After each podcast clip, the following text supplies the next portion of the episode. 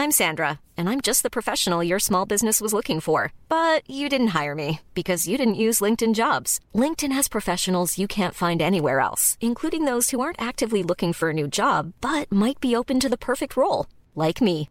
In a given month, over 70% of LinkedIn users don't visit other leading job sites. So if you're not looking on LinkedIn, you'll miss out on great candidates like Sandra. Start hiring professionals like a professional. Post your free job on linkedin.com/spoken today.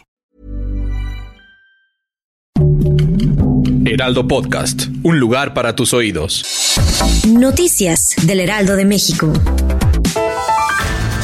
Con pase de lista y un grito exigiendo justicia. Los alumnos y personal docente de la preparatoria número 4 de la, uni- de la Universidad Autónoma Benito Juárez de Oaxaca, con sede en Tehuantepec, despidieron a Wendy Guadalupe, estudiante que a sus 16 años perdió la vida a causa de las lesiones que le provocaron con un arma punzocortante. Los presentes pidieron que el crimen sea castigado conforme a la ley.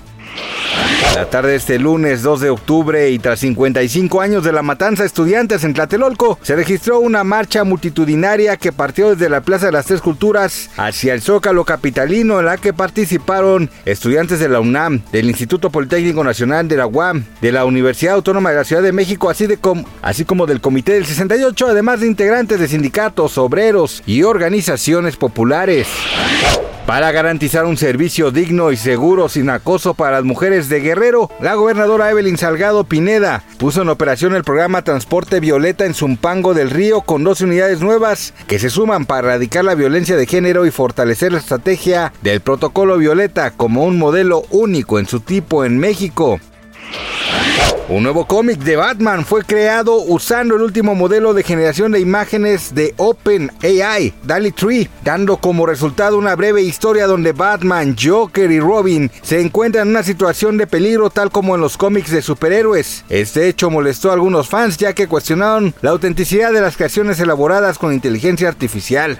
¿Usted qué opina? Gracias por escucharnos, les informó José Alberto García. Noticias del Heraldo de México.